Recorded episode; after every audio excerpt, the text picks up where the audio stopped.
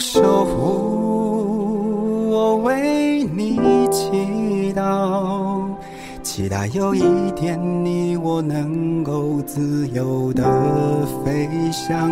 我们一起守护，我们一同祈祷，手牵手的我们共同迎向新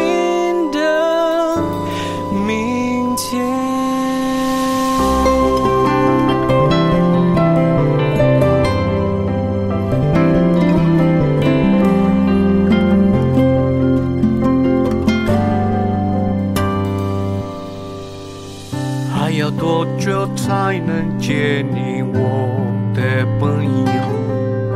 我几乎快要忘了你的面容，你的微笑。曾几何时，我们自由行走远方，如今却要待在各自的角落。还有多久我们才？说说过去那段不安的心事，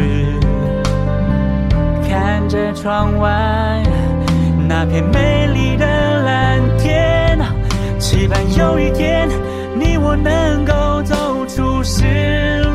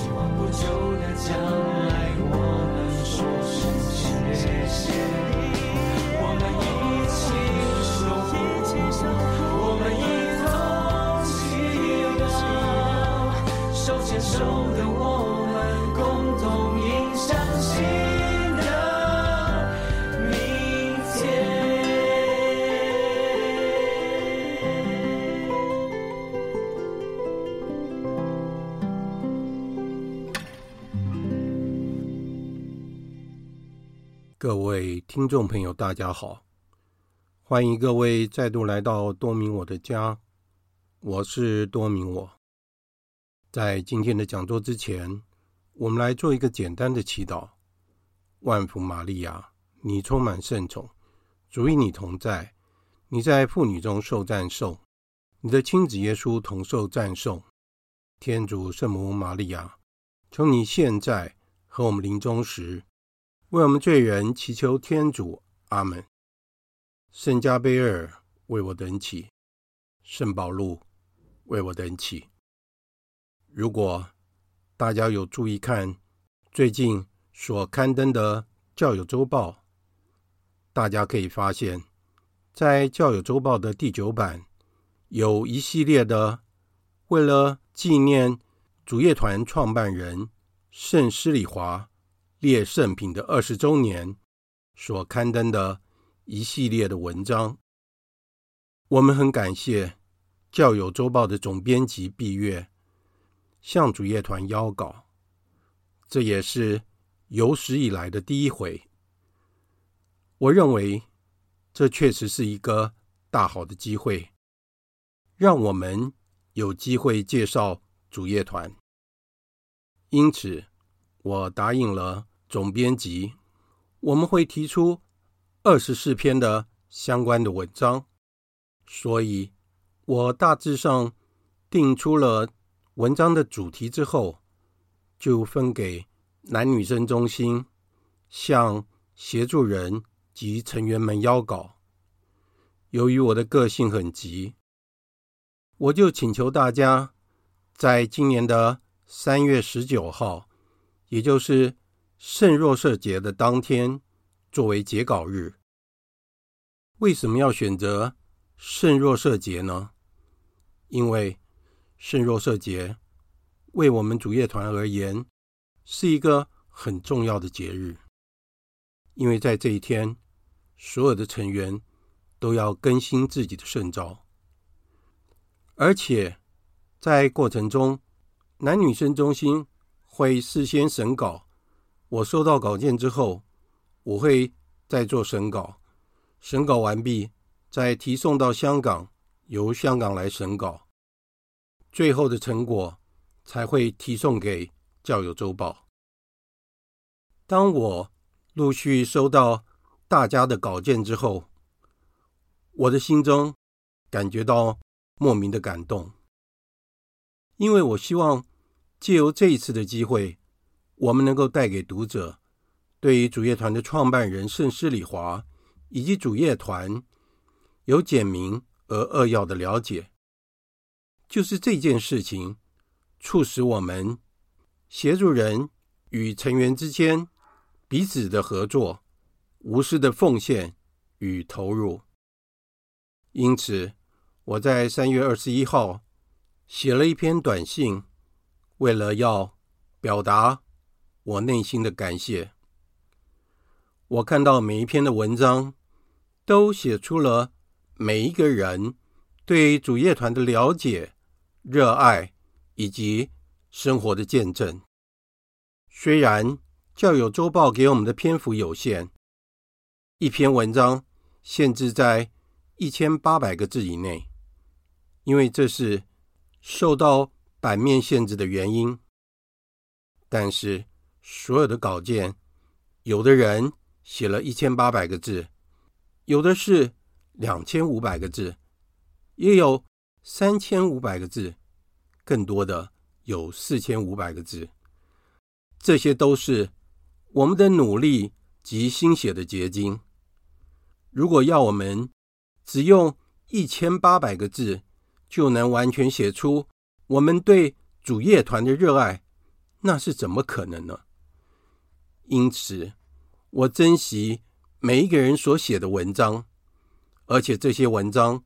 都是极品佳作，所以我只会审查错别字或是文章通不通顺。对于文章的篇幅，我是不会删减的。而排版的部分，我们就会交由教友周报来做决定了。在过程中，有人接到了邀稿，就立即放下手边繁忙的工作。还愿意在最短的时间内提送稿件，而且我也学到了，我们出去的稿件就是代表我们个人的品质。这就是主业团的训练。所以，我们要把手边的每一件事情做到最好，达到圣化工作的目的。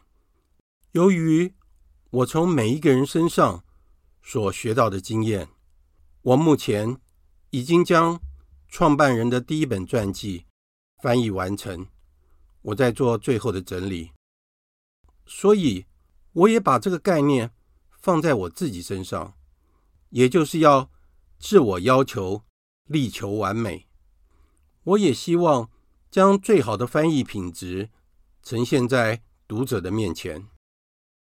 当我们每一个成员回应了天主的召唤时，那并不是因为我们有特别的优秀，或是我们异于常人，而完全是出于天主的怜悯和慈悲，以及我们爱天主、爱创办人的心，没有别的。最后，我还是要感谢大家的付出，在过程中没有任何一个人抱怨，只愿意无私的付出。我很珍惜与大家合作的经验，还有我们在过程中特殊的讨论方式，以及大家力求完美的精神。因此，我相信我们这一次所提供出来的二十四篇文章，一定会让创办人非常的开心。天主也会赐给我们每一个人百倍的赏报。最后。我祈求天主降福大家，阖家平安，一切顺利，而且所有参与的每一个人的家庭都会在我每天的祈祷之中。接下来，我想跟大家谈一下这一系列的文章的第五篇《主乐团的诞生》。如果大家还记得的话，圣施礼华。在修院的生活并不是那么简单的，而且他遭遇了很多的困难。他心里很清楚，天主召选他是有特别的目的，因此，创办人在他的心里不断的问着：“主啊，你要我做什么？”施礼华在修院学习的时候，他的成绩非常的优异。他时常在晚上的时候到卡洛斯修院的教堂朝拜圣体，并且花了几个小时的时间来祈祷。当修院的灯火熄灭后，他还会前往教堂的上一层，跪在祭台右侧的楼座上，从那里他可以俯视圣体龛。在宁静的夜晚，和闪烁的圣体灯下，独自的与在圣体龛中的主耶稣做长久而深入的对谈。他总是问自己：“我要怎么样才能实现天主的旨意呢？”他觉得自己好像是半盲的，总是想知道为什么我要成为一位神父呢？他知道无主。要他做一些事情，但是那到底是什么呢？他每天都会读福音，并且他想象自己真实的出现在福音中所描述的特殊的场景，无论是其中的一个路人，或是人群之中的一个人。有一天，他正在读耶稣问那个瞎子巴尔提买。你愿意我给你做什么？这些话似乎在施礼华的内心引起了共鸣，因此他开始在他的祈祷中用同样的话说：“主啊，你要我为你做什么呢？到底是什么呢？”巴尔提买的恳求回响在他的耳边：“主啊，叫我看见。”从那时起，施礼华。用瞎子巴尔提买的那句话，连续的提问着天主：“主啊，叫我看见，叫我看见，叫我看见，你想要我做些什么呢？以及这件你愿意我做的事，但是我不知道它是什么，告诉我吧。”后来他又说道：“我几乎无法了解这一点。我不断的重复着：‘主啊，叫我看见。’主啊，告诉我吧。”接下来，我们来谈一下看见了主乐团。就在施礼华接受圣至圣事的前几个月，他收到了一封电报，说他的父亲生病了，要他尽快的回家。在他到了罗格纽车站后，获知了他的父亲已经过世的消息，他悲痛欲绝，匆忙的回到家里。在他离开的时候，他不停的为他父亲灵魂的安息而祈祷着。后来，他提到了自己的父亲，他说道：“他是因为过劳而死的。他只有五十七岁，但是总是面带着微笑。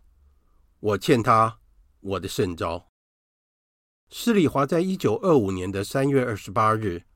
被祝圣为神父，他的前两份牧职是被调到两个乡村的堂区服务。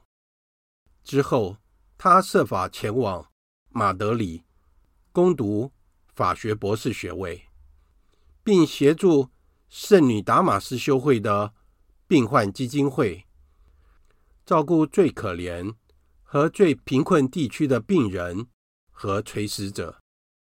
他每天工作非常忙碌，但是津贴又非常的微薄，很难维持他的家境。到了一九二八年的十月二日，护守天使节的瞻礼日的早上，当时他正在马德里圣文森修院神父们的中央宿舍做毕竟。在讲座之后，他回到了自己的房间里，开始重新阅读。并试着将过去十年来他从天主那里所获得的灵感做成的笔记，以一定的顺序整理出来。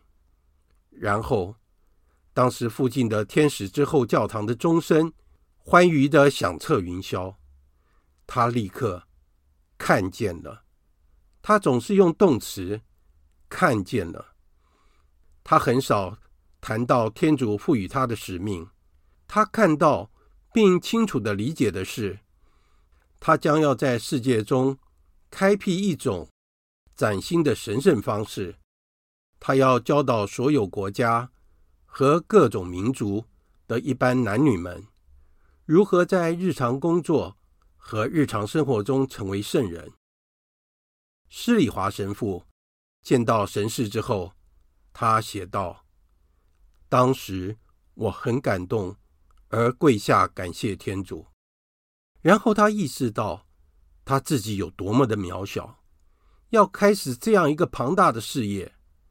他说道：“我当时是二十六岁，我有天主的恩宠和良好的幽默感，其他没有别的。”多年后，他又补充说道：“如果我在……”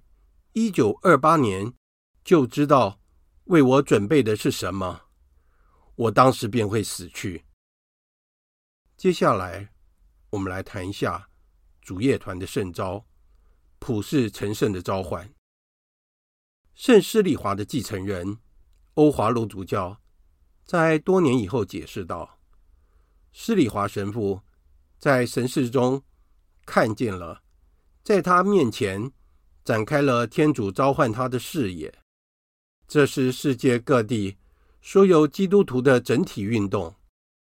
在每一个社会阶层的基督徒，他们要借由执行自己的专业工作，用这样的方式，当他们在圣化所有从事的世俗活动当中，寻找到个人成圣的道路，勇敢的宣扬福音，为达成。将所有灵魂带到天主面前的目标。我们来谈一下主业团的精神基础。圣施礼华曾经说过，主乐团的精神的基础就是神圣父子的关系，也就是透过圣喜圣事，每一位基督徒成为了天主的子女。因此，我们的言行举止必须要符合这样的身份。神圣父子的关系，并不是圣施礼华发明出来的，而是在一九三一年的十月十六日，当他在电车上，天主直接的让他体验到。他这样说：“我感受到无主的行动，他在我心里。”和口中突然涌现起来，以一种凌驾一切的力量。这是一个温柔的召唤，阿爸父啊！我走在街上，在电车上，也许我大声的祈祷。我在马德里的街道上走了一个小时，也许是两个小时，我不能明确的说出来。时间过去了。我完全不知道，身边的人一定以为我疯了。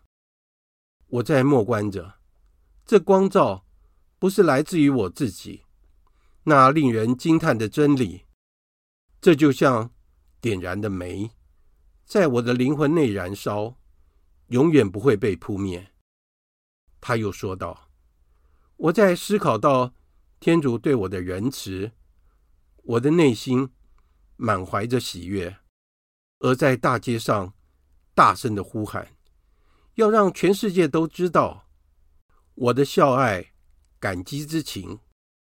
阿爸父啊，如果不大声的呼喊，至少是对我自己，我会许多次的这样称呼他阿爸。我非常的确定是，我是要让他开心，所以。